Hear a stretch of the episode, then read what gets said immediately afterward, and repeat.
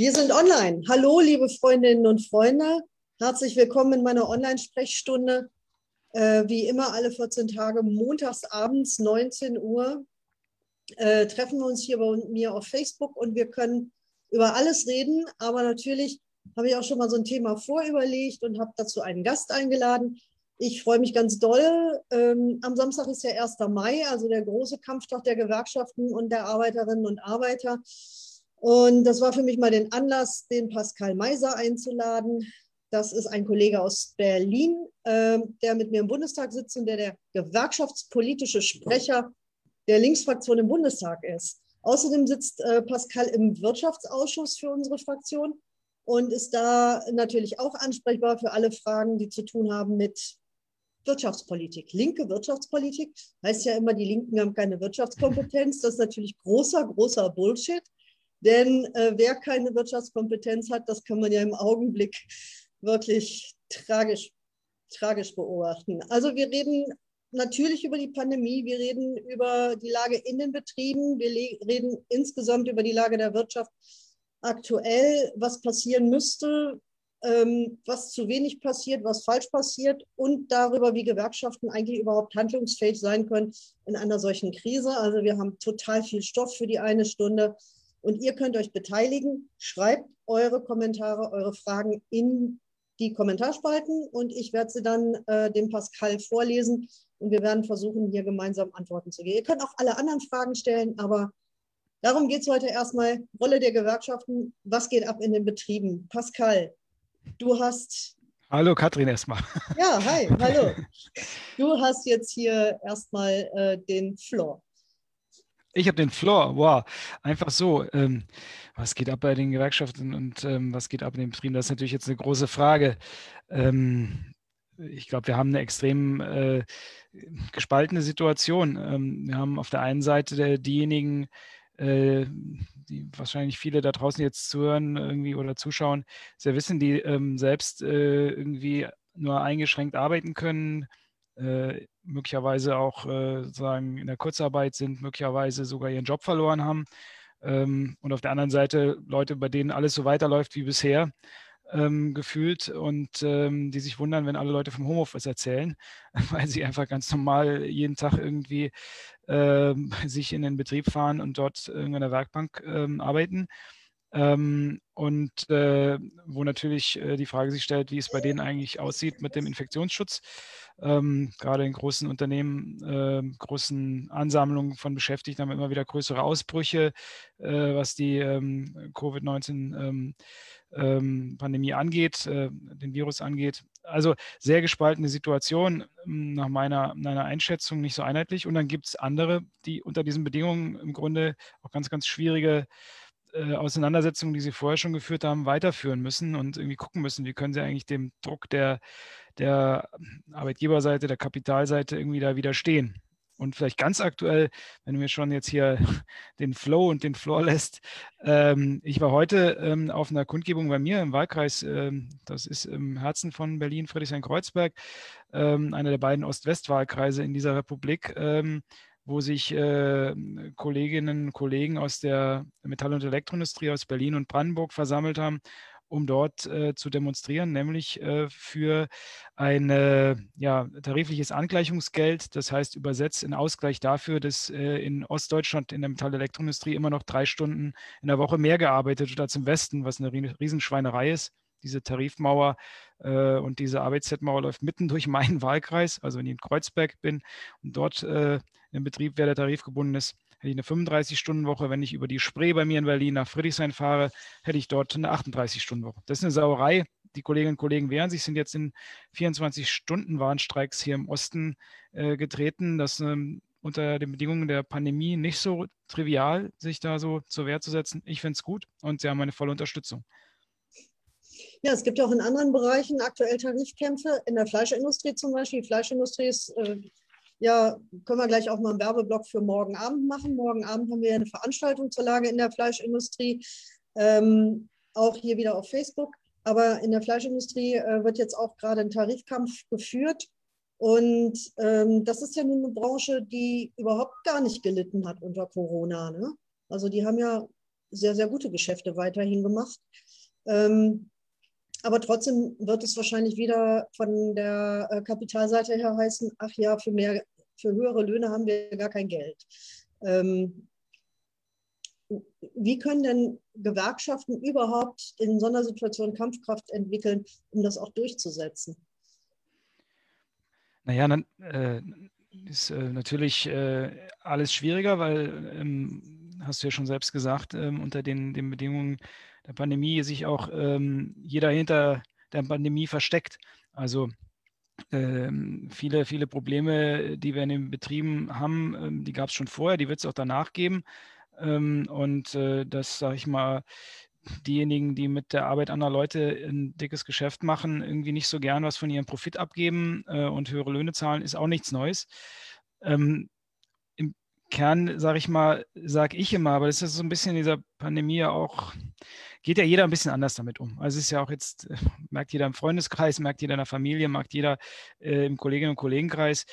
Ich sage immer, also ihr müsst auch in dieser Pandemie ähm, als Beschäftigte, als Betriebsräte, als Gewerkschafterinnen, Gewerkschafter gucken, dass ihr ähm, genauso wie sonst auch äh, eure Interessen klar artikuliert. Ähm, und das heißt auch im Zweifel Protestaktionen organisiert, im Rahmen dessen, was rechtlich erlaubt ist, dass ihr äh, im Zweifel auch ähm, euer grundgesetzlich garantiertes Recht auf Streik ähm, auch in Anspruch nimmt. Auch das ist nicht einfach ähm, aber das, das auch zu tun. Ähm, sich dann aber äh, möglich, also Varianten auszudenken, wie man eben das mit, mit Abstand und Anstand machen kann. Also sprich das, was man ja auch sonst irgendwie für eine ordentlichen, äh, sag ich mal, äh, Corona-Bekämpfung macht, Masken tragen, ein bisschen Abstand halten, vielleicht auch wieder kreative Sachen sich auszudenken. Ich weiß, äh, vielerorts wurden jetzt äh, eben statt so klassischen ähm, Protestdemonstrationen dann Autokursus organisiert, weil man im Auto, zumindest wenn man dort alleine oder nur mit seiner Familie sitzt, ja kein erhöhtes dann ähm, Ansteckungsrisiko hat. Ähm, also solche kreativen Sachen zu machen, dass man beispielsweise auch in, äh, sag ich mal, so große äh, Leinwände irgendwie die äh, quasi Autokino-mäßig die, ähm, die, die, die, die Kundgebung irgendwie organisiert hat, damit die Leute nicht so eng irgendwie beieinander stehen. Alles kann man machen. Und natürlich, ähm, wenn die Leute irgendwie jetzt in der Pandemie ähm, streiken, tut es dem Arbeitgeber auch weh und ähm, meistens hat er es dann auch verdient. Ja, ich kenne auch den einen oder anderen, der es richtig verdient hat. Ähm, ja, bei aber, euch da in der Ecke bestimmt, okay, auch ein paar, ja. Aber es gibt ja, es gibt ja auch, ähm, sage ich mal, Strategien, die die ähm, Unternehmen anwenden, um gewerkschaftliches Engagement und betriebliche Interessenvertretung unmöglich zu machen oder zu bekämpfen, um die Leute loszuwerden, von denen sie annehmen, dass sie im Betrieb ähm, eine schwierige, ja, dass sie da eine organisierende Rolle spielen könnten und so. Und ähm, wir sehen ja seit Jahrzehnten, also spätestens seit der Agenda 2010, äh, dass das gewerkschaftliche Engagement nachlässt, also dass immer weniger ähm, Kolleginnen und Kollegen in den Betrieben sich organisieren, dass immer mehr Arbeitgeber auch äh, aus der Tarifgemeinschaft austreten und selber gar nicht mehr akzeptieren, dass sie ähm, verbindliche Arbeitsbedingungen haben. Was gibt es denn da für Strategien und was gibt es auch für politische Forderungen, die wir als Linke ja im, im politischen Raum einbringen gegen diese Entwicklung? Ja, zunächst ähm, sage ich jetzt als überzeugter Gewerkschafter immer, das Wichtigste ist, dass sich die ähm, Menschen, die Beschäftigten erstmal gewerkschaftlich organisieren. Also weil die all das, was man irgendwie Gutes ähm, erreichen kann, kann man nur mit starken Gewerkschaften erreichen. Ob das jetzt im Betrieb ist, ähm, ob das über eine, einen guten Tarifvertrag ist oder ob das über die politische Einflussnahme ist. Von nichts kommt nichts, gilt auch dort.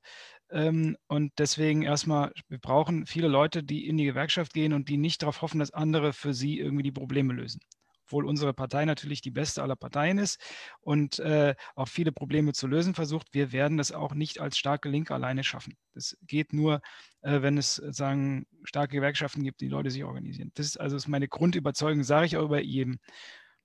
Und dann ist die Frage natürlich, ähm, was kann der, der, der Gesetzgeber tun, um möglicherweise, wenn er denn will, auch die äh, Durchsetzungskraft der Gewerkschaften ein bisschen noch von der Seite zu stärken. So wie die Agenda 2010, die Jüngeren wissen es vielleicht gar nicht mehr, was das war, aber äh, die Älteren erinnern sich, ähm, wie die Agenda 2010 die Kampfkraft der Gewerkschaften geschwächt hat, vor allen Dingen dadurch, dass ähm, sage ich mal, die äh, Beschäftigungsverhältnisse ähm, sagen, unsicherer wurden, dass Leiharbeit ausgeweitet wurde, dass Befristungen ausgeweitet wurden, äh, dass auch Hartz IV eingeführt wurde, dass man halt, wenn man arbeitslos wurde, schneller irgendwie ähm, auf, der, auf dem Grundsicherungsniveau landet, äh, die Arbeitslosenhilfe abgeschafft wurde. Äh, all das hat dazu geführt, dass die Leute einfach mehr Angst hatten, irgendwie sich einfach, aus meiner Erfahrung, einfach für ihre Interessen dann auch zur Wehr zu setzen. Die haben da vielleicht die Faust in der Tasche geballt, aber wenn dann möglicherweise es darum ging, zum Warnstreik vor die Tür zu gehen, hat man sich dann zweimal überlegt, ob man mitmacht. Ist ein Riesenproblem, deswegen ist eigentlich eine ganz, ganz wichtige Sache, wenn man die Gewerkschaften ihre äh, Durchsetzungskraft stärken will, dass man auch diese Rahmenbedingungen verändert. Also ganz aus meiner Sicht zentral wäre es, äh, die sachgrundlose Befristung ersatzlos abzuschaffen. Ähm, das ist eine Sache, die ist übrigens in Teilen auch im Koalitionsvertrag der aktuellen Bundesregierung, also jetzt keine linke Bundesregierung, ist das ja sogar auch vereinbart. Das war eine der Sachen, mit denen die SPD-Spitze ja damals auch ihre Basis in die erneute große Koalition gelockt hat. Äh, und ähm, davon ist tatsächlich äh, noch nichts umgesetzt und nach allem, was wir wissen, wird auch bis zum Ende der Legislatur, bis zu den Bundestagswahlen im äh, September davon nichts mehr kommen. Ich finde, das darüber wird viel zu wenig geredet. Ähm, also was da eigentlich ähm, versprochen wurde und nicht gehalten wird bisher. Ähm, das ist so ein Beispiel, wo du wirklich die Gewerkschaften stärken könntest, weil wenn die Leute unbefristete Arbeitsverträge haben, dann trauen sie sich auch wieder mehr. Ähm, zweite Sache, da wird es dann natürlich ähm, dann auch äh, schnell sehr auch technisch. Wir, haben ja Arbeitgeber, die versuchen irgendwie mit den unmöglichsten Tricks irgendwie aus vorhandener Tarifbindung rauszuwinden. Ähm, da gibt es ja immer wieder Fälle, ähm, also äh, beispielsweise, dass ähm, von heute auf morgen ähm, die Mitgliedschaft in einem Arbeitgeberverband äh, umgestellt wird von einer Mitgliedschaft mit Tarifbindung auf eine Mitgliedschaft ohne Tarifbindung ähm, und man sich dadurch sozusagen ähm, gerade dann äh, kurz vor Abschluss eines neuen Tarifvertrags den Tariferhöhungen zu entziehen versucht, all sowas. Oder dass durch Unternehmensabspaltungen, Aufspaltungen äh, die bisherige Tarifbindung umgangen wird. Da haben wir gerade letzte Woche sehr konkrete Vorschläge gemacht, die solche eklatanten Formen von Tariflucht ein wenig eindämmen würden. Ähm, wie gesagt, wird jetzt sehr technisch, äh, aber man muss, glaube ich, gucken, wenn dann äh, die, die, Unternehmensführung und die sind ja auch mit äh, Horden an Juristinnen und Juristen dann irgendwie meistens äh, mit denen dann irgendwie da ausgestattet, versuchen irgendwelche Schlupflöcher zu finden, dass man die dicht macht das haben wir konkrete Vorschläge gemacht, auch im Einklang mit dem, was die Gewerkschaften fordern und zum Beispiel auch ähm, äh, gefordert, äh, dass äh, eben die Mitgliedschaft in einem Arbeitgeberverband nur noch mit Tarifbindung möglich ist. Weil, ähm, also das ist zum Beispiel, da will ich nochmal einhaken. Das, das verstehe gerne. ich überhaupt nicht.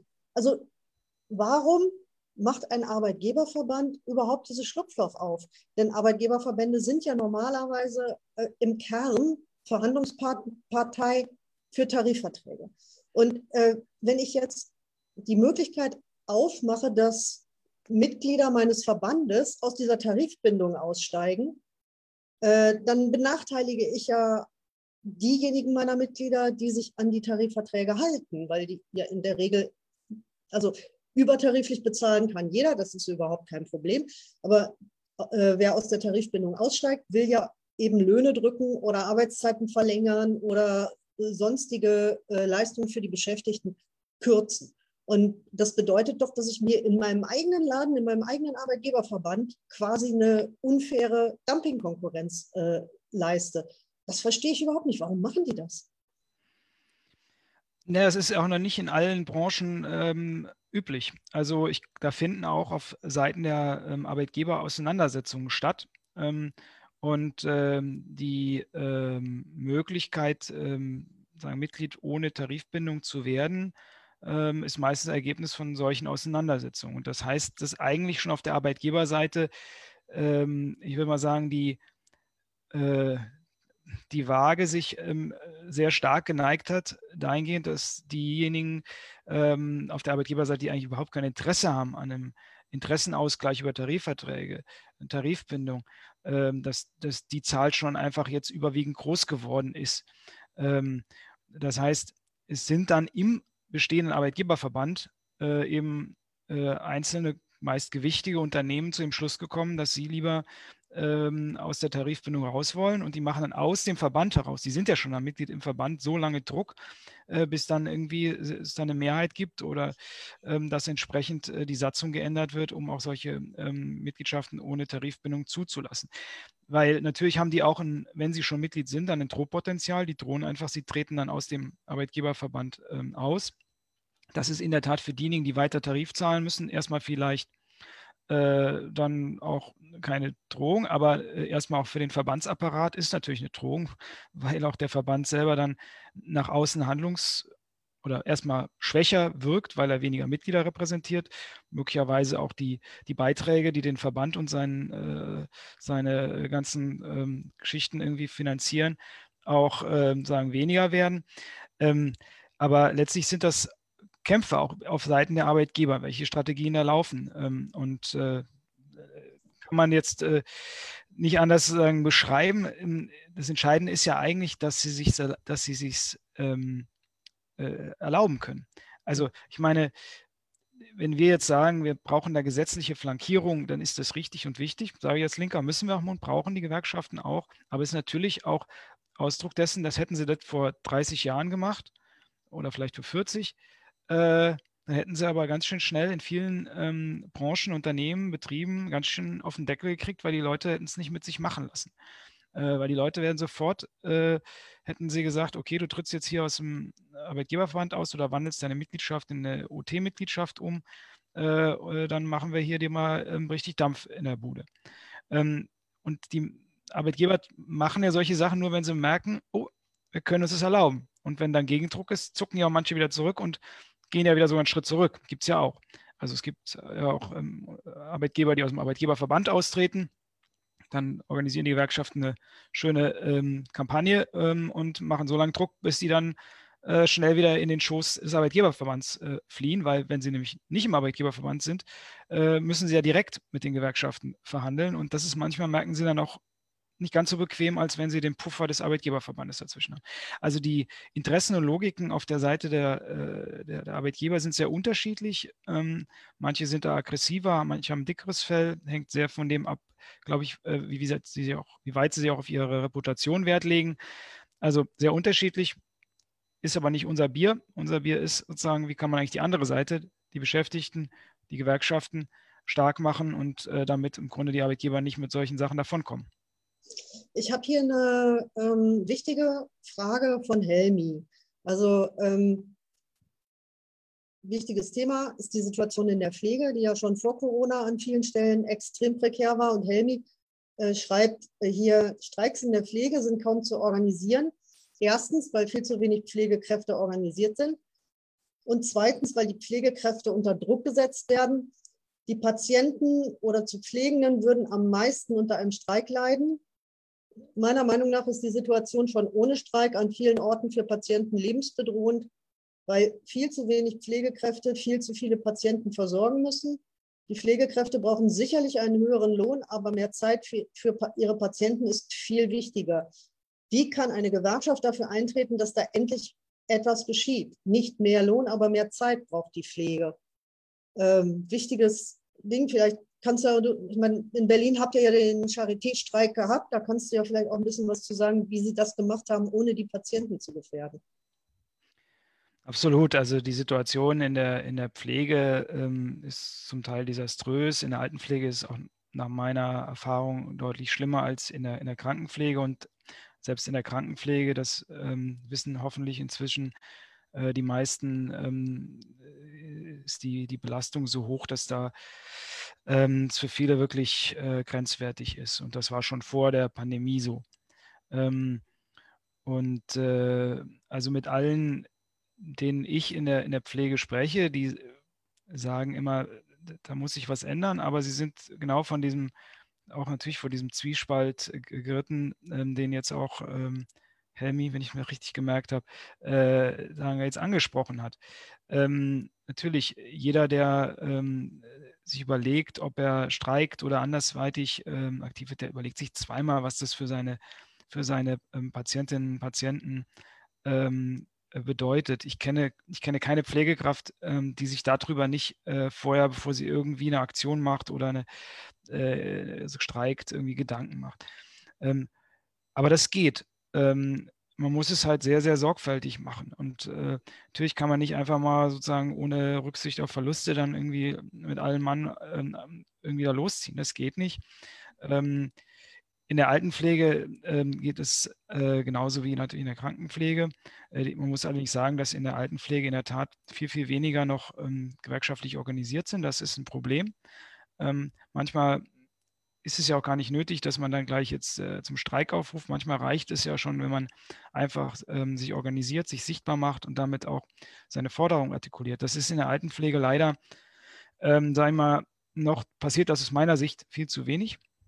Ähm, und deswegen kommt das Problem auch noch nicht stark genug nach meinem Dafürhalten im politischen Raum an. Ähm, es gibt ja, gab ja jetzt in den letzten Monaten auch viel Auseinandersetzung die Frage Tarifvertrag Altenpflege, können wir auch gerne noch darauf eingehen. Ähm, Im Krankenhausbereich ist, glaube ich, da wirklich in den letzten Jahren einiges in Bewegung geraten, weil einfach auch, ähm, obwohl die Leute alle sagen, ah, ich weiß nicht, ob ich jetzt hier, keine Ahnung, streiken kann oder irgendwie meine, äh, mal wirklich was machen kann, äh, einfach die Situation so prekär ist, dass die Leute wirklich nur noch vor der Frage standen, wehre ich mich jetzt oder schmeiße ich meinen Job hin? Ähm, und äh, deswegen auch diese neue Krankenhausbewegung äh, entstanden ist. Und in der Tat, äh, Katrin hat was gesagt, ähm, bei uns in Berlin ähm, an der bekannten Charité äh, im Herzen von, von Berlin ähm, waren sie da die Vorreiter. Das war am Anfang auch, ähm, sage ich mal, äh, auch innerhalb der, der, der, Pflegeszene, innerhalb der Krankenhäuser, auch innerhalb der Gewerkschaft durchaus ein Novum, dass man gesagt hat, wir kämpfen jetzt nicht nur so um höhere Löhne, sondern wir kämpfen auch darum, dass wir ähm, mehr Zeit für die, äh, unsere Arbeit haben, mehr Zeit für unsere Patientinnen und Patienten haben. Und das geht aber natürlich nur, das kann man nicht einfach auf Papier festschreiben, es geht ja nur, wenn du mehr Personal hast. Äh, weil sonst ist es ja nur ein, ein, Wunsch, aber wenn du die gleiche Zahl von Patientinnen und Patienten hast, kannst du dich ja nicht verdoppeln. Ähm, und deswegen ist der Kampf um mehr Personal, der hier gestartet wurde und auch ähm, ja schon erfolgreich war, ähm, glaube ich, ein Beispiel, dass das geht. Und die haben in der Tat auch immer sehr genau überlegt, was können sie machen, bis hin zu bei den Warnstreiks. Die haben dann auch mit der äh, entsprechenden äh, Krankenhausleitung ähm, auch sogenannte Notdienstvereinbarungen äh, getroffen, wo dann festgeschrieben war, äh, bei den Betten in den Krankenhäusern, die belegt waren, ähm, was für eine, ähm, sagen wir mal, Betreuung auch notwendig ist, um keine, keine Patientengefährdung irgendwie zu riskieren und so weiter und so fort. Haben aber auch dann im Endeffekt äh, natürlich trotzdem Druck ausüben müssen, weil sonst, ne, wenn sie sagen, wir machen alles, was ihr so sagt, was da kommt, dann können sie auch keinen Druck auf die Arbeitgeber ausüben. Ähm, deswegen ist natürlich den Druck, den sie dort haben, zu sagen, ähm, Betten, die jetzt nicht zwingend belegt werden müssen, werden nicht belegt. Also sprich, ähm, wie wir das jetzt auch in der Pandemie gelernt haben, ähm, sogenannte elektive Eingriffe, also Eingriffe, die jetzt auch mal aufgeschoben werden können. Wenn es zwei Monate später ist, ist nicht dramatisch, weil niemand ähm, daran irgendwie dann äh, Schaden an seiner Gesundheit nimmt. So welche werden aufgeschoben. Das führt dazu, dass natürlich auch das Krankenhaus weniger Einnahmen hat. Und da sind sie dann schon durchaus druckempfindlich. Ähm, ähnliche Überlegungen muss man natürlich auch für die Altenpflege dann ähm, äh, sich ähm, durchdenken. Bin ich kein Experte, aber darüber muss man nachdenken, wenn man Druck entwickeln will. Also in der Altenpflege zum Beispiel äh, kannst du wirklich die, du kannst ja die Alten nicht schieben. Die sind ja da. So, also äh, da muss man über ganz andere Konzepte nachdenken, zum Beispiel Dokumentationsstreiks oder so. Das sind die Dinge, die wirklich relevant sind fürs Abrechnungsgeschehen, dass man, dass man die dann genau. äh, verzögert oder erst später macht oder ein bisschen oberflächlich macht und so. Also über solche Dinge muss man nachdenken, aber da hast du natürlich recht, dass in der Altenpflege dieses, äh, diese Unterorganisierung total dramatisch ist. Und da gibt es hier äh, Unternehmen, die haben 1200 Beschäftigte, die haben nicht mal einen Betriebsrat. Und wenn du dann bei denen bist und fragst, hier, äh, kann ich mal euren Betriebsrat sprechen, dann gucken die dich an wie ein Auto meine Betriebsrat, sowas brauchen wir hier nicht. Wir sind hier ja alle irgendwie eine große Familie. Und ähm, dazu kommt natürlich noch, dass äh, gerade in, in der ambulanten Altenpflege ähm, die Belegschaften auch so aufgeteilt, also viele so vereinzelt und sich kaum treffen und es kein äh, keine Möglichkeit gibt, sich sozusagen da zusammenzuschließen und zu sagen, wir kämpfen jetzt mal hier das und das gemeinsam durch. Und mir sagen dann immer Altenpflegeschülerinnen, ja, ich verdiene so wenig, davon jetzt noch Gewerkschaftsbeitrag zahlen, ich weiß auch nicht. Dann kommt aber als nächstes wieder gleich der Satz, was könnt ihr denn jetzt für uns tun? Dann muss ich auch immer sagen, Leute, ja, ich kann mir schon eine Menge vorstellen, die wir für, was wir für euch tun können auf dem politischen. Aber wenn ihr euch nicht zusammenschließt und wenn ihr nicht mal sagt, nee, ich mache jetzt nicht noch die dritte Überstunde, ich gehe jetzt nach Hause, weil ich bin nämlich sonst äh, in, in fünf Jahren auf und kann hier gar nicht mehr arbeiten, äh, dann können wir noch so schöne Gesetze machen, das wird euch in der, in der Fläche nicht nutzen und wir brauchen euch ja noch lange. Aber da ist eine rege Debatte hier im Chat. Äh, Carmen sagt, warum fragt, warum tut die Bundesregierung nichts, damit in der Pflege und in den Krankenhäusern sich etwas ändert? Carmen aus Ohr-Erkenschwick. Hallo. Ja, hallo Carmen. Äh, jetzt müssen wir eigentlich die Bundesregierung fragen. Ne? Ähm, das, äh, also letztlich ähm, ist das Kernproblem äh, ist, ist, ist, eine, ist eine Geldfrage. Also unterm Strich, wie viel ist uns, wie viel ist der Gesellschaft ähm, die Pflege wert? Das gilt sowohl für die Krankenhäuser als auch für die Altenpflege. Ähm, das ist das A und O.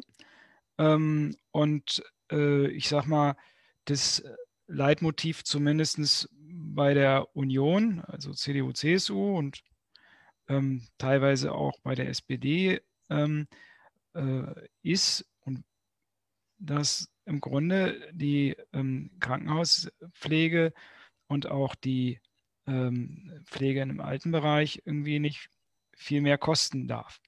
Wenn man das aber als Prämisse voraussetzt, dann kommst du auch bei der Frage, äh, wie verbesserst du die Arbeitsbedingungen ähm, der Kolleginnen und Kollegen ähm, nicht wirklich weiter. Ähm, jetzt ist da schon in den letzten Jahren, muss man sagen, einiges in Bewegung geraten. Da konnte sich auch äh, selbst die aktuelle Bundesregierung, große Koalition, nicht mehr ganz vorwegdrücken.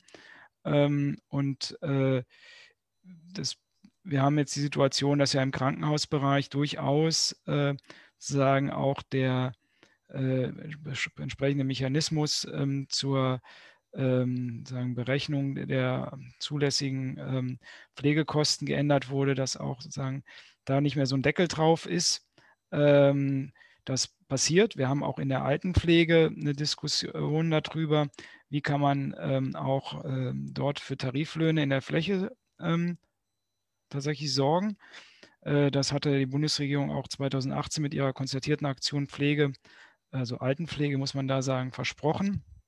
Da sind sie allerdings jetzt ja vor wenigen Wochen ähm, ziemlich auf die Nase gefallen ähm, mit äh, dem Veto der ähm, Caritas und dem sich wegducken der Diakonie, ähm, die ja ähm, faktisch ähm, ein Mitentscheidungsrecht bei der Frage äh, der ähm, Allgemeinverbindlichkeit, also der Erstreckung äh, des alten Pflegetarifvertrags, der jetzt neu ausgehandelt wurde, auf die gesamte Branche haben, äh, sodass unterm Strich wir jetzt da wieder am Anfang stehen ähm, und der Großteil der Branche ähm, der Altenpflege weiter nicht tarifgebunden ist und deswegen auch weiterhin dort, insbesondere in dem kommerziellen privaten Bereich, wo ein gewisser Brüderle der oberste Cheflobbyist ist, ähm, weiterhin ähm, ziemliche Dumpinglöhne gezahlt werden und gleichzeitig die großen Altenpflege- und ähm, häuslichen Pflegeunternehmen äh, ganz schön gutes Geld mitmachen ähm, auf, auf dem Rücken ähm, der äh, Altenpflegekräfte. Ähm, ja, da hat das fand ich besonders perfide, weil der Caritas ging es dabei ja gar nicht um ihre eigenen Gehälter, wenn ich das richtig verstanden habe, sondern mehr darum, dass die Gehälter in den privaten Pflegeeinrichtungen niedrig bleiben, damit sie mehr Chancen haben, denen die Fachkräfte abzuwerben.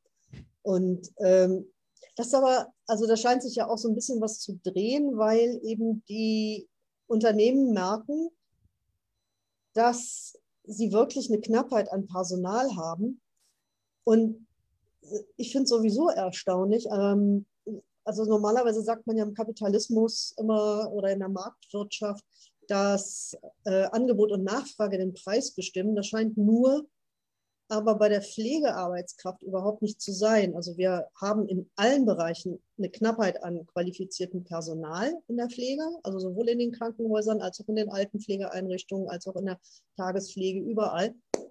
Und danach müsste ja sozusagen die, der Preis der wahre Arbeitskraft nach oben steigen. Das tut er aber nicht an, in angemessener Art und Weise. Und das hat natürlich auch was damit zu tun, wie die Pflegeversicherung die äh, Stellen gerade in der Altenpflege oder die Einrichtungen finanziert. Ja, dass da halt äh, nur eine Teilkostenfinanzierung über die Pflegeversicherung passiert. Und äh, wenn die Preise für die Pflegeplätze zu sehr steigen, die Menschen dann in die Armut getrieben werden und zu Sozialhilfeempfängern gemacht werden im Alter, was halt viele vermeiden wollen. Und das ist, glaube ich, ein weiteres Problem. Aber da haben wir ja vorgeschlagen, dass es die Pflegevollversicherung für alle geben soll. Äh, so, wir haben aber schon wieder einen ganzen Fragenhagel hier. Äh, Helmi merkt an, wer öffentlich was gegen die Arbeitsbedingungen sagt, wird entlassen. Das ist jetzt kürzlich, gab es da einen Fall an der Uniklinik in Münster. Da hat jemand tatsächlich über die Situation auf den Stationen, wo er gearbeitet hat, gesprochen und äh, ist dann entlassen worden. Das ist, finde ich, einen ziemlichen Hammer. Also gerade auch für einen öffentlichen Arbeitgeber wie eine Uniklinik äh, darf man den eigentlich nicht durchgehen lassen. Ich nehme mal an, dass das auch beklagt wird. Ne? Dann gibt es hier eine Diskussion über das kirchliche Arbeitsrecht. Äh, wie ist denn gerade die aktuelle Lage? Darf man in kirchlichen Einrichtungen streiken oder darf man das nicht? Es kommt drauf an.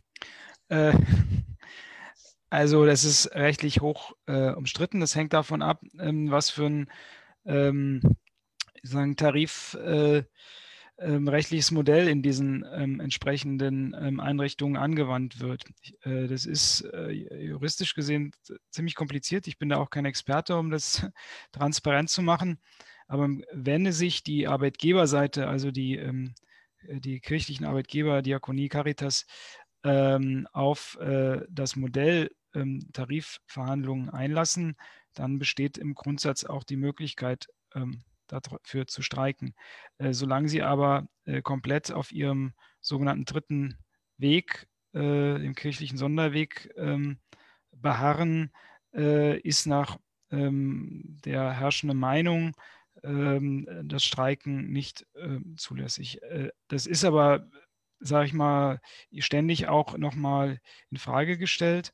Es gibt bisher äh, insgesamt nur, ich weiß nicht, also bestimmt nicht viel mehr als eine Handvoll von Beispielen, wo kirchliche äh, Träger tatsächlich einen Tarifvertrag ähm, abgeschlossen haben. Ähm, bisher wird es weiterhin in diesen, ähm, diesen Kommissionen, diesen speziellen Kommissionen die aus Vertretern von Arbeitnehmern äh, und eben dem, dem, kirchlichen Arbeitgeber irgendwie zu, zusammengesetzt sind, ähm, ausgehandelt, aber eben ohne ähm, dann im Zweifel das Druckmittel eines Streiks. Ich halte es für völlig anachronistisch, um mal so umranzugehen, unabhängig von der äh, juristischen ähm, Debatte, die sich darum dreht. Äh, ich finde, dass das äh, äh dringend äh, sozusagen nochmal angegangen werden muss. Das Problem ist, dass diese gesamte Konstruktion äh, sich letztlich ähm, ja, bis auf die Weimarer Reichsverfassung zurückgeht, dann vom Grundgesetz quasi nochmal bestätigt wird, dass die Kirchen äh, und weltanschaulichen Vereinigungen ihre inneren Angelegenheiten irgendwie selbst regulieren dürfen und ähm, das so weit interpretiert wird eben, dass eben dass das gesamte Arbeitsrecht betrifft, was eben auch schon in der Weimarer Reichsverfassung so angelegt wurde. Ich finde, äh, es gibt nur zwei Möglichkeiten. Entweder es gibt eine ähm, wir, Möglichkeit, ähm, innerhalb der bestehenden grundgesetzlichen Regelungen ähm, das äh, durch einzelgesetzliche Regelungen klarzustellen, äh, dass es nicht sein kann, dass äh, ähm, die kirchlichen äh, Träger, die ja faktisch auch große, sagen wir mal, äh, zwar nicht äh, profitorientiert, aber doch ähm, ja große Unternehmen sind im Bereich der, der Wohlfahrtspflege, ähm, dass die äh, eben nicht unter dieses Sonderrecht fallen. falls das nicht grundgesetzkonform auslegbar ist, falls die Verfassungsrechtler das einhellig so sehen. Ich äh, dann muss meines Erachtens an so einer Stelle dann auch mal ans Grundgesetz rangegangen werden. Äh, das sind äh, unhaltbare Zustände, dass da Hunderttausende von Beschäftigten, also was heißt Hunderttausende, ja Millionen Beschäftigte, die da in dem, in dem Wohlfahrtsbereich bei den kirchlichen Trägern unterwegs sind, dass die ähm, sagen, komplett von Grundrechten wie dem Streikrecht äh, ausgeschlossen sind. Ähm, das gilt ja übrigens auch für das Bereich der betrieblichen Mitbestimmung. Also auch äh, das Betriebsverfassungsgesetz gilt nicht für die ähm, äh, weltanschaulichen Träger. Dass es möglicherweise einen Kernbestand gibt, äh, der äh, sag ich mal, der verkündungsnah, heißt das, glaube ich, immer, äh, ist. Also, äh, dass man den dann beispielsweise nicht unter die Mitbestimmung fallen lässt. Geschenkt ähm, dass auch da vielleicht auch Sonderregelungen gibt, um den gewissen Schutz auch äh, für, für die, die, die Kirchen nochmal zu bewahren, äh, geschenkt. Aber wir reden, wie gesagt, wenn es darum geht, äh, wer im von der Caritas betriebenen Pflegeheim den ähm, dortigen ähm, Patientinnen und Patienten, Bewohnern und Bewohnern irgendwie die Medikamente reicht oder ihnen aus dem Bett hilft, nicht um einen verkündungsnahen Bereich. Ähm, den das ist sozusagen definitiv nicht so. Und deswegen finde ich, in diesen Bereichen muss ganz normales Arbeitsrecht gelten. Aber rechtlich ist es leider sehr, sehr umstritten und die herrschende Meinung äh, hat dann, also ist mal sehr stark auf der Seite der, äh, der, der Kirchen in dieser Frage. Hm. Carmen merkt auch noch mal an, in den katholischen Einrichtungen musst du katholisch sein und schon gar nicht in einer Beziehung ohne Heirat oder aber auf keinen Fall geschieden und in einer neuen Beziehung. Und bei der evangelischen Kirche ist das etwas anders. Ja, das mit den Geschiedenen und mit den Beziehungen, das ist bei den Evangelien sowieso ja etwas anders. Ähm, wobei die katholischen Träger, so beobachte ich das hier im Münsterland, inzwischen auch äh, durchaus gerne evangelische äh, Mitarbeiterinnen beschäftigen, äh, wo es bei ihnen aufhört, ist, wenn du halt keiner Konfession angehörst. Aber inzwischen ist der Arbeitskräftemangel so, so signifikant, dass selbst das nicht mehr flächendeckend durchgehalten wird. Und Helmi merkt nochmal an, die Löhne bei den kirchlichen Trägern wären immer noch besser als bei den privaten, also zum Beispiel bei Helios. Ja, das ist so, weil die sich ja auch überwiegend an den öffentlichen Tarifverträgen orientieren. Ähm, äh, Carmen bestätigt das auch nochmal. Sie hat es äh, selber erlebt, dass sie zunächst in einer kirchlichen Einrichtung gearbeitet hat und dann in einer privaten, wo sie dann deutlich weniger äh, verdient hat. Aber ich glaube, diese Frage des, des, kirchlichen Arbeitsrechts, das wird uns sicherlich noch längere Zeit beschäftigen. Es geht ja da auch nicht nur um Pflege, es geht ja auch um, um Schulen, um Kindergärten, äh, Jugendeinrichtungen und so weiter. Das ist ja wirklich gerade hier im, im Münsterland ein sehr, sehr großer Bereich von Arbeitsplätzen im sozialen Bereich im weitesten Sinne und im Bereich Bildung und Erziehung, die da diesem kirchlichen Sonderarbeitsrecht unterworfen sind und wo es dann eben auch heißt, wenn ein Mann seinen Mann heiraten möchte, hm, ob das mit unserer Einrichtung vereinbar ist, sehen wir jetzt schwierig. Wobei äh, kleine Anmerkung am Rande. Ich habe mich gefreut, dass die Gemeinde in St. Pankratius hier äh, eine Regenbogenflagge aufgehängt hat, um auch nochmal deutlich gegen die neuesten Ansagen aus Rom zu protestieren, äh, dass eben äh, homosexuelle Paare nicht gesegnet werden dürften. Ich glaube, da ist auch wieder mal die Basis viel, viel weiter als die da oben. Und das ist da schon mal eine gute Entwicklung. So, ich habe aber noch andere Themen, die ich eigentlich mit dir nochmal ansprechen wollte. Äh, die Corona-Pandemie scheint ja auch ein gefundenes Fressen zu sein für die äh, Wirtschaftslobby. Auch nochmal tiefe Eingriffe in soziale Errungenschaften vorzuschlagen. Ich habe jetzt gelesen, ganz aktuell haben die führenden, führenden Wirtschaftsinstitute auch nochmal einen Aufschlag gemacht. Man müsste doch jetzt wieder über eine Erhöhung des Rentenalters nachdenken. Nun ist uns das äh, aktuelle Rentenalter mit 67 ja sowieso zu hoch. Äh, vor allem auch noch verbunden mit den damit verbundenen Rentenkürzungen, äh, die dazu führen, dass eben immer mehr Menschen unserer Generation dann irgendwann in Altersarmut landen werden. Aber was hältst du denn von einem Rentenalter von, sagen wir mal, 70? Ja, das, äh, diejenigen, die das vorschlagen, sind ja meistens äh, die verbeamteten Professoren ähm, und äh, die wahrscheinlich sich sogar wirklich ernsthaft vorstellen können, bis 70 ähm, in ihren ähm, sagen wir mal, Professorenjob da so ein bisschen äh, vor sich hin zu dödeln. Vielleicht würde das auch sogar noch bei uns als Abgeordnete halbwegs irgendwie funktionieren. Ähm, aber ich hätte es also für eine absolute Respektlosigkeit gegenüber all denjenigen, die tatsächlich ähm, harte ähm, irgendwie körperliche Arbeit nachgehen. Ich meine, da schaffen es ja schon viele nicht mal bis 65. Also muss man sich auch nichts vormachen, ähm, irgendwie schadlos irgendwie in, in Rente zu, äh, in die Rente zu kommen. Ähm, von daher, ich halte davon absolut nichts. Ähm, ich habe überhaupt kein Problem damit, wenn jemand noch topfit ist und äh, Lust hat, irgendwie ähm, über die äh, gesetzliche Regelaltersgrenze, äh, Renteneintrittsgrenze hinaus noch äh, ein, zwei Jährchen irgendwie dran zu hängen. Das soll er gerne machen, äh, wenn sein Betrieb ihn braucht. Aber man muss äh, ohne Abschläge mit 65 in Rente gehen können, äh, ohne Wenn und Aber. Und ich finde es einfach auch ähm, also sozusagen auch in Sache von Respekt, dass eben man in seinem, von seinem Alter auch noch was hat. Also ich meine, die Alternative ist ja, ne, die, die sagen immer, man soll, man soll die Regelaltersgrenze immer weiter hochschieben, weil die Leute ja immer älter werden, ähm, was ja übersetzt nichts anderes heißt, dass sie noch viel zu lange äh, zu gesund im Alter leben äh, und ihr Leben genießen können. Das scheint ja einige zu stören. Klar ist auch, natürlich müssen wir irgendwie gucken, wie wir das Rentensystem stabilisieren. Ähm, aber es gibt da auch viele andere Möglichkeiten. Dafür muss man irgendwie die Leute nicht äh, sagen bis 70 mal lochen lassen und äh, gucken, dass sie dann mit 71 irgendwie äh, ins Grab fallen. Also das ist irgendwie nicht mein Ansatz und hat mit einer, sag ich mal, Gesellschaft, die irgendwie einen Anspruch hat, sozial zu sein, aus meiner Sicht nichts zu tun. Äh, es gibt ja auch Statistiken. Der, unser Kollege Matthias W. Birkwald fragt ja auch regelmäßig nach bei der Bundesregierung.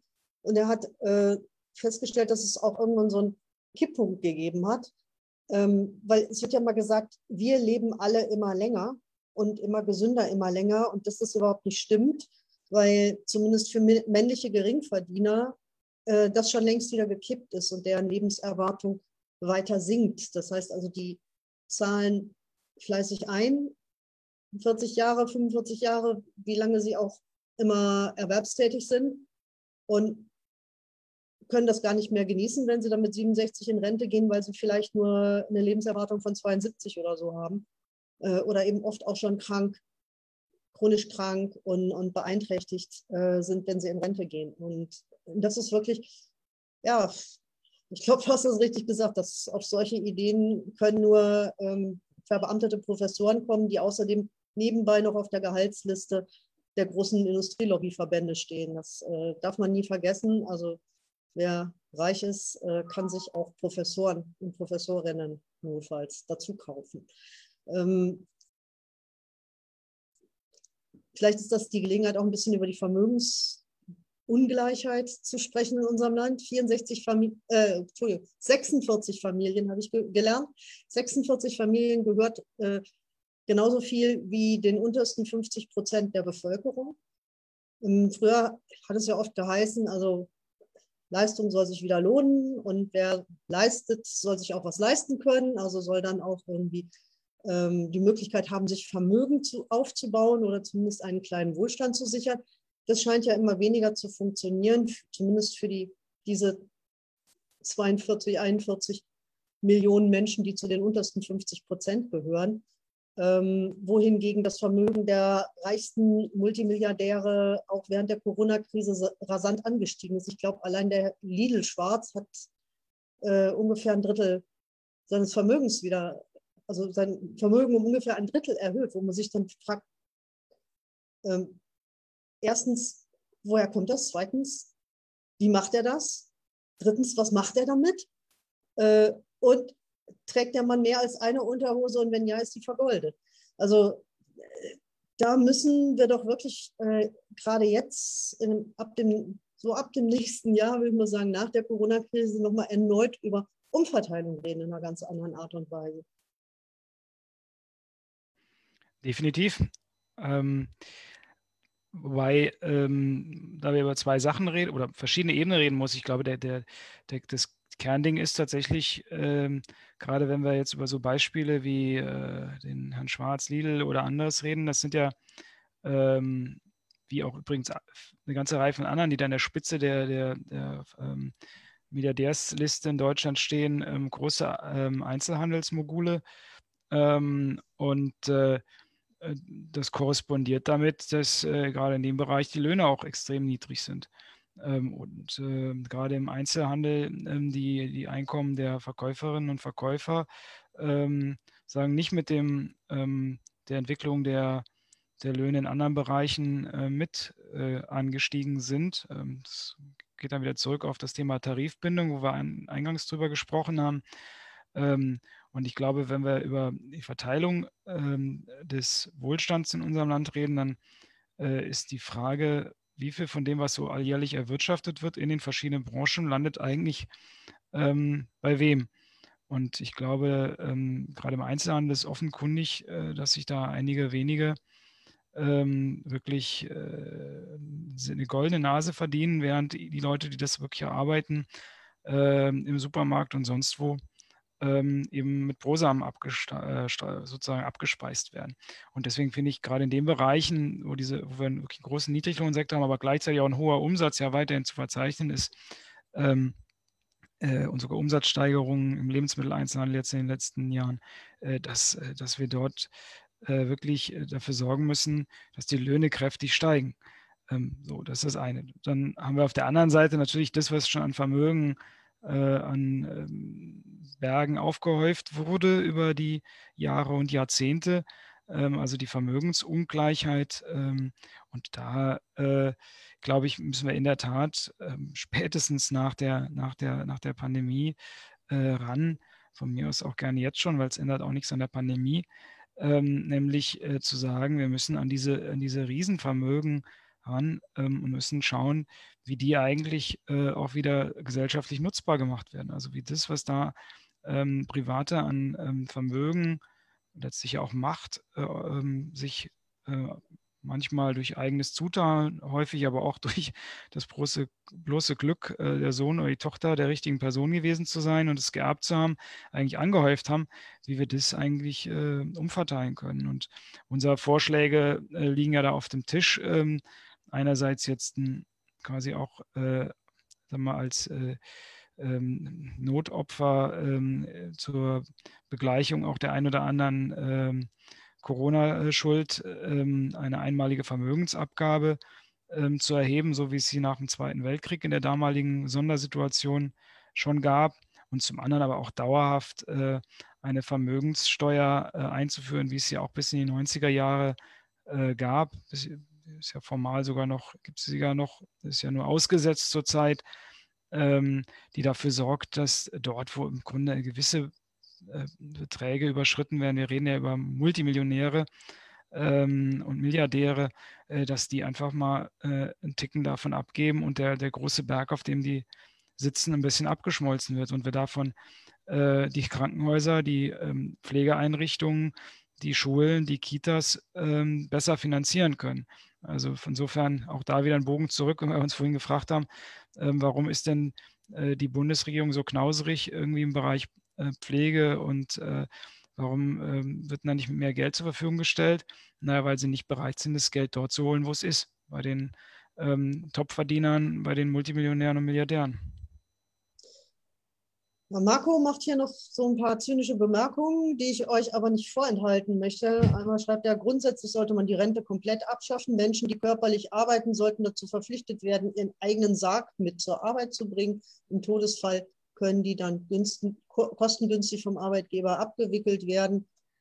Und so nebenbei, man kann alles in Deutschland verkaufen, aber Gnade dir Gott, du verkaufst deiner Hände Arbeit oder deine Arbeitskraft, dann hat man verloren menschliche Arbeitskraft hat in Deutschland keinen Wert mehr. Es gibt ihn nicht mehr, den Arbeiter, der gut angesehen ist. Ich glaube, da spricht er so aus Erfahrung und muss wirklich auch so sagen, äh, dass äh, das eine Erfahrung ist, die ganz, ganz viele Leute machen, dass sie halt rackern und rackern und rackern und dafür weder Wertschätzung noch ausreichendes äh, Gehalt bekommen, um davon leben zu können, würdig leben zu können und sich vielleicht auch einen bescheidenen Wohlstand anzusparen. Das äh, ist tatsächlich äh, richtig wild west geworden inzwischen. Und ähm, Carmen hat noch mal eine Frage gehabt. Mich würde interessieren, warum in Thüringen für eine Petition geworben wird, die Patente freizugeben. Und unsere Bundesvorsitzende heute in ihrer Pressekonferenz gesagt hat, dass sie für die Prioritätenliste beim Impfen ist, gerade wo heute in Rostock 30 Prozent der Impfteilnehmer nur gekommen sind, sollte man die Priorität aufmachen. Warum keine Studenten und so weiter, die leiden genauso. Das waren ja gleich drei Fragen in eins. Ähm, ich fange mal an mit den Patenten. Da kannst du vielleicht als Mitglied im Wirtschaftsausschuss auch was zu sagen. Ich weiß gar nicht, ob ihr das Thema überhaupt behandelt habt, aber im Auswärtigen Ausschuss und im Unterausschuss ähm, globale Gesundheit haben wir das behandelt. Und ich äh, setze mich schon lange für, dafür ein, dass die Patente in, also in dieser Pandemie aufgemacht werden. Dass äh, die Bundesregierung, all die anderen reichen Industrieregierungs, äh, Industrieländerregierungen stehen auf der Bremse bei der Welthandelsorganisation der WTO. Da haben nämlich Südafrika und Indien beantragt, dass während der Pandemie alle Patente für relevante Produkte aufgehoben werden, sodass man die eben auch schnell und in großen Mengen nachproduzieren kann. Und da wird jetzt zum Beispiel immer behauptet, ähm, dass diese mRNA-Impfstoffe so wahnsinnig kompliziert sind, die könnte man gar nicht in, Entwicklungs in Entwicklungs- und Schwellenländern mal so einfach nachproduzieren. Also das ist wirklich der größte Bullshit, der einem erzählt werden kann. Weil warum sind so viele von den neuen Impfstoffen mRNA-Impfstoffe? Weil genau diese Impfstoffe sehr schnell und sehr einfach zu produzieren und nachzubauen sind. Also da, wenn man dieses Argument hört, dann weiß man, man soll hier hinter die Fichte geführt werden und da sind ganz andere Interessen zugange. Die großen Industriestaaten wollen einfach äh, die Profitmöglichkeiten ihrer Pharmaunternehmen nicht beeinträchtigen.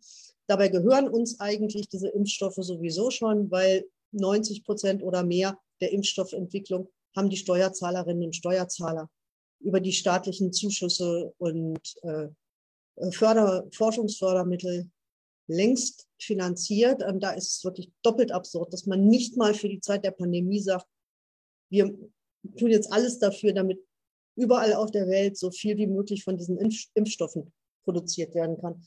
Über die Priorisierungsliste kann man streiten ganz klar, äh, ich habe das mit Rostock nicht mitgekriegt, ehrlich gesagt. Äh, ich weiß, dass auch bei der Impfstoffverteilung in die Impfzentren und in die Arztpraxen nicht alles immer so top organisiert ist, wie man das von einem der führenden Industriestaaten der Welt eigentlich hätte erwarten können und müssen. Ähm, und meine Haltung wäre sowieso, das Zeug muss in die Arme und zwar so schnell wie möglich in so viele Arme wie von Menschen, die geimpft werden wollen, wie möglich. Aber noch ist es ja so, dass wir noch mit den äh, besonders gefährdeten Gruppen nicht durch sind. Also ich finde, es hat schon einen Sinn, dass man zunächst äh, diejenigen Menschen wirbt, äh, impft, weil die dadurch, dass sie einem äh, erhöhten Risiko für Infektionen ausgesetzt sind oder durch Vorerkrankungen oder durch hohes Alter besonders gefährdet sind, da im Krankenhaus und auf der Intensivstation zu landen.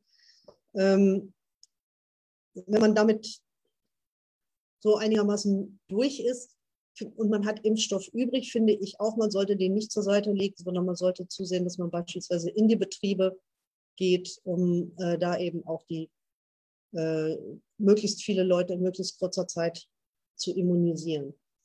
So, Pascal, würdest du da noch was ergänzen?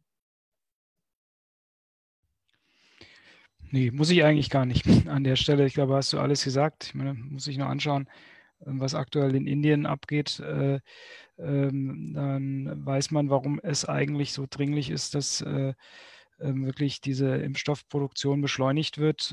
da sind wir hier in Deutschland, auch wenn hier vieles auch zu langsam geht, noch auf einer gleichweise guten Situation. Und äh, wenn wir es nicht schaffen, in, in Indien oder in anderen Ländern Schwellenländern und von, von wirklich äh, Ländern, denen es noch viel dreckiger geht als Indien, ganz mal abgesehen, äh, es dort äh, auch zu einer Impfkampagne kommt, dann wird diese Pandemie auch fortdauern und sie wird immer wieder zurückschwappen, weil es dann Mutationen dort geben wird, die möglicherweise dann auch nochmal äh, zurückschwappen nach Europa. Von daher wäre die Freigabe ähm, der Lizenzen ähm, auch extrem im Interesse der Menschen hier und dass die Pharmaindustrie da so auf ihren auf ihren äh, Profiten beharrt, ähm, obwohl ja die Grundlagenforschung mit öffentlichen Mitteln finanziert wurde, auch die sogar die, äh, die Entwicklung ähm, bis zum fertigen Produkt. Ich halte es, ich kann es nie verstehen, aber ich kann aus dem Wirtschaftsausschuss da auch nichts Erfreulicheres ähm, beitragen, weil wir stehen mit der Forderung leider dort auch alleine. Global stehen wir da bei Weitem nicht alleine. Da sind wir, glaube ich, in der Mehrheit, wenn man die Menschen mal auf diesem Planeten befragen würde. Aber im Wirtschaftsausschuss stehen wir als Linke damit leider allein auf weiter Front. Hm. Also ich beobachte das zumindest im Auswärtigen Ausschuss und im Gesundheitsausschuss da auch durchaus bei einzelnen anderen Parteien und Politikerinnen Bewegung drin ist. Aber äh, wenn es nicht wirklich massiven Druck gibt, wird da, glaube ich, nicht viel passieren. Und ähm, das ist wirklich eines der schlimmsten Kapitel dieser Pandemie zu sehen, wie die reichen Industriestaaten sich über Einzelverträge große Mengen an Impfstoff gesichert haben und jetzt von diesem scheinbar sicheren Polster aus die Entwicklungsländer am ganz langen Arm verhungern lassen. Das ist äh, so dramatisch. Äh, und du hast es ja richtig beschrieben, was das für uns bedeutet.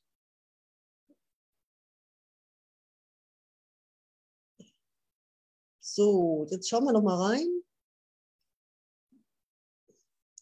Ach, Michaela äh, schreibt, in Indien war von, vom 6. bis 8. April ein riesiges Volksfest, da ist man sehenden Auges in die Katastrophe geraten. Nun ja, ähm,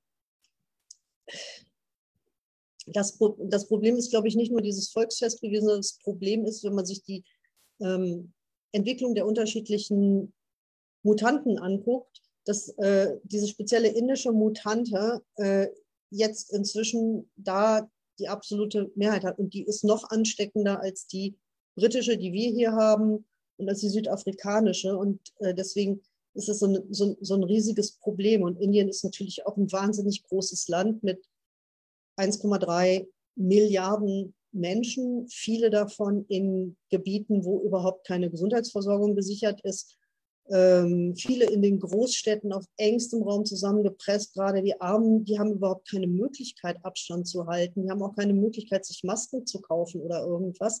Also das ist tatsächlich äh, eine Situation, die man ohne ähm, wirklich starke Investitionen in, in, ins Gesundheitssystem auch nicht in den Griff bekommen kann.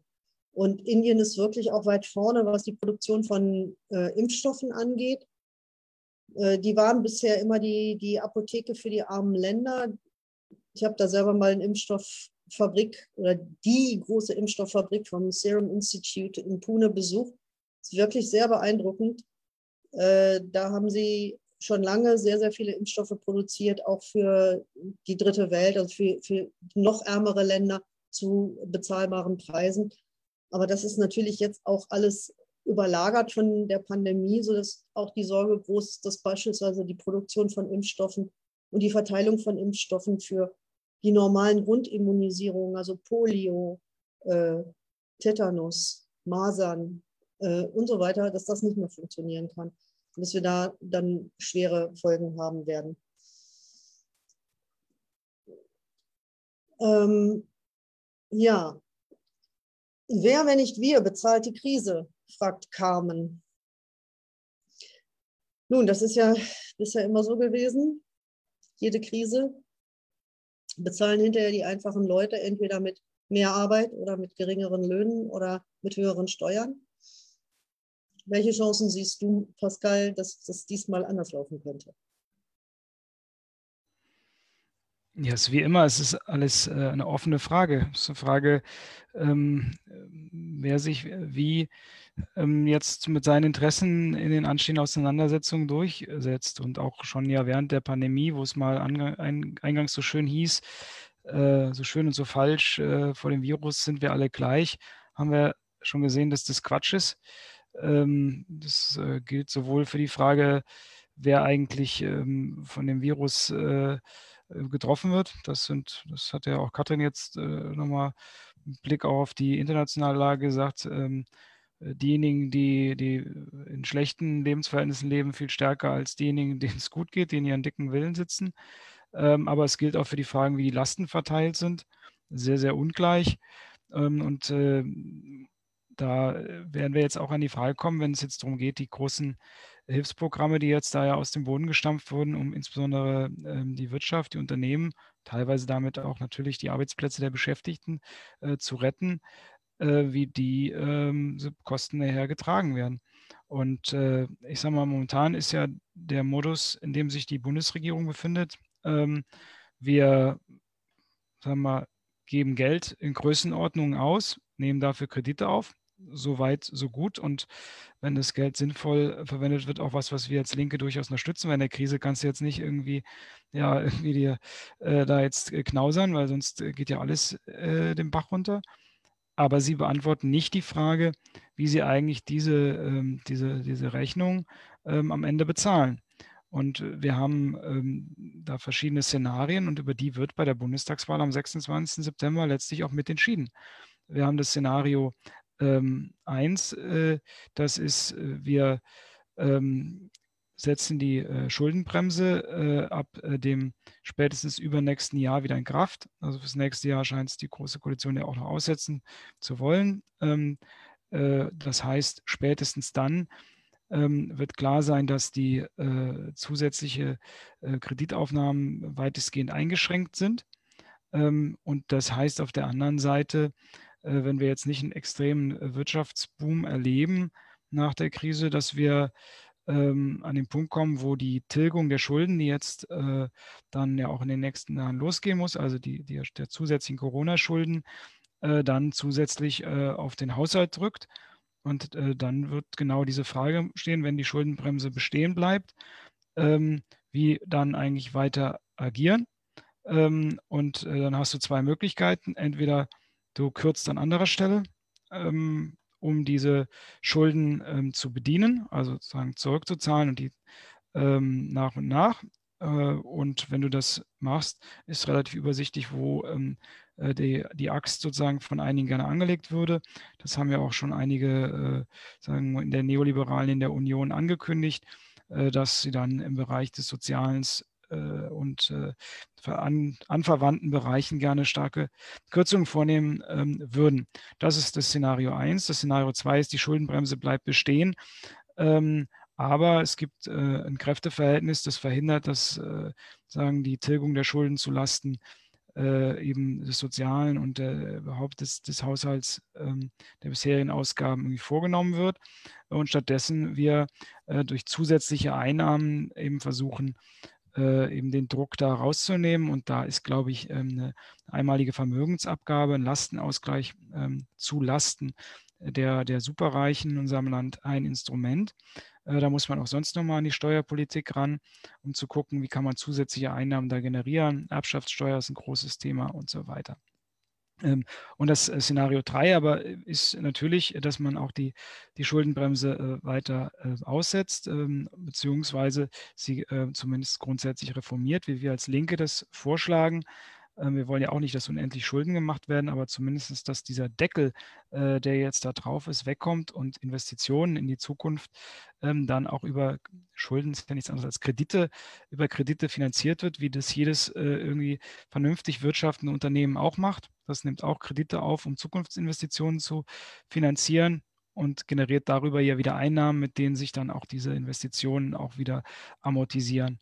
Ähm, letzte Variante, ähm, stehen wir momentan relativ allein. Die Grünen haben angefangen, sich in der Frage zu bewegen. Wäre vielleicht auch eine gewisse ähm, sagen, Schnittmenge an der Stelle da. Bei der SPD ähm, ist mein Eindruck, dass es da noch relativ wenig Bewegung gibt, äh, ist aber nicht ausgeschlossen, weil sie, muss man der SPD auch zugestehen, ja an anderen Stellen sich durchaus bewegen und auch der Druck von links, von unseren Positionen aus, äh, auch bei ihnen zu Veränderungen geführt hat. Halte ich nicht für ausgeschlossen, ähm, dass da zumindest eine Reform möglich wäre. Das Problem ist nur, äh, wenn man die Schuldenbremse ändern will oder sie sogar abschaffen will, äh, braucht man äh, eine Zweidrittelmehrheit, eine Grundgesetzänderung ist dafür notwendig die sehe ich nicht, weil weder Union noch FDP noch AfD da ansatzweise zu bereit wären. Insofern muss man realistisch sagen, bewegen wir uns zwischen Szenario 1 und 2, äh, nämlich der Frage, irgendwie werden diese Schulden letztlich ähm, wieder über Sozialkürzungen abgetragen oder werden sie ähm, durch eine andere Lastenverteilung, ähm, eben durch eine Vermögensabgabe ähm, auf den Schultern deren abgeladen, die mehr als genug haben. Also muss man noch sagen, die äh, Schulden haben uns ja dieses Jahr zwei, äh, letztes Jahr zwei Milliarden Euro eingebracht. Also wir wissen ja, es gibt teilweise Minuszinsen, wenn man nur genug äh, Kredite aufnimmt. Ähm, die Bundesrepublik Deutschland hat damit letztes Jahr zwei Milliarden Euro verdient. Also wenn jemand sagt, irgendwie Schulden aufnehmen ist äh, eine Hypothek für die Zukunft unserer Kinder, nein, ist Quatsch. Äh, gerade in der jetzigen Zeit ist das nicht. Und den schönsten Vortrag, Vorschlag hat ja Michaela gemacht, die geschrieben hat, na, man könnte doch auch mal abrüsten und das Geld, was da dann äh, übrig bleibt, in die äh, Bewältigung der Corona-Pandemie oder den Impfstoff für die dritte Welt stecken. Das ist mir natürlich sehr sympathisch, zumal heute ja das Friedensforschungsinstitut CIPRI wieder die neuen Zahlen gebracht hat und Deutschland wieder mal das zweite Mal nacheinander Aufrüstungsweltmeister ist, äh, was die Erhöhung der Rüstungsausgaben angeht. Ich finde, auch da, das darf kein Tabu sein. Auch darüber müssen wir äh, politisch reden. Ja, wir sind schon wieder am Ende der Zeit angekommen. Das geht immer so schnell hier mit euch montagsabends. Äh, ja, ein munterer Ritt durch äh, sehr viele Themen. Ja, wir haben hier wirklich über viele Themen geredet. Es hat mir total Spaß gemacht, dass du hier gewesen bist. Dafür bedanke ich mich ganz herzlich. Ich bedanke mich auch bei allen, die zugeschaut haben und die sich mit regen Debattenbeiträgen und Fragen hier beteiligt haben. In 14 Tagen sehen wir uns wieder, aber wenn ihr noch ein Special haben wollt, zwischendurch, morgen Abend um die gleiche Zeit, machen wir hier eine große größere Veranstaltung mit äh, dem Thema Fleischindustrie. Da hat es ja jetzt dieses äh, Arbeitsschutzkontrollgesetz gegeben, was die Große Koalition verabschiedet hat, was dafür sorgen sollte, dass die Bedingungen insbesondere für die EU-Ausländer, die in der Fleischindustrie hier im Münsterland, in Niedersachsen und überall arbeiten, besser werden sollten. Und äh, darüber, was da tatsächlich besser geworden ist und wo vielleicht auch noch Luft nach oben ist und wo noch was zu tun ist, spreche ich morgen Abend mit unserer Europaabgeordneten Özlem Alef Demirel, mit meinem äh, Kollegen aus der Bundestagsfraktion Friedrich Strätmanns, der von äh, Tönnies verklagt worden ist, und mit äh, Pfarrer Peter Kossen aus Längerich der sich äh, schon lange ganz intensiv vor Ort um die Arbeiterinnen und Arbeiter in diesen Betrieben kümmert und der uns vielleicht auch ein bisschen was dazu sagen kann, wie es den Menschen hier eigentlich geht und was, äh, wo er noch äh, großen Bedarf an politischen Entwicklungen sieht. Ich würde mich freuen, wenn ihr reinschaut und wenn ihr uns weiterempfehlt. Und äh, ansonsten, ihr wisst Bescheid, alle 14 Tage, montags 19 Uhr auf diesem Kanal das Video ist aufgezeichnet worden. Es wird jetzt demnächst auch auf YouTube veröffentlicht. Und auch da könnt ihr es gerne liken und linken und abonnieren und was auch immer ihr machen wollt. War nett mit euch. Schön, dass ihr da wart. Ich freue mich aufs nächste Mal.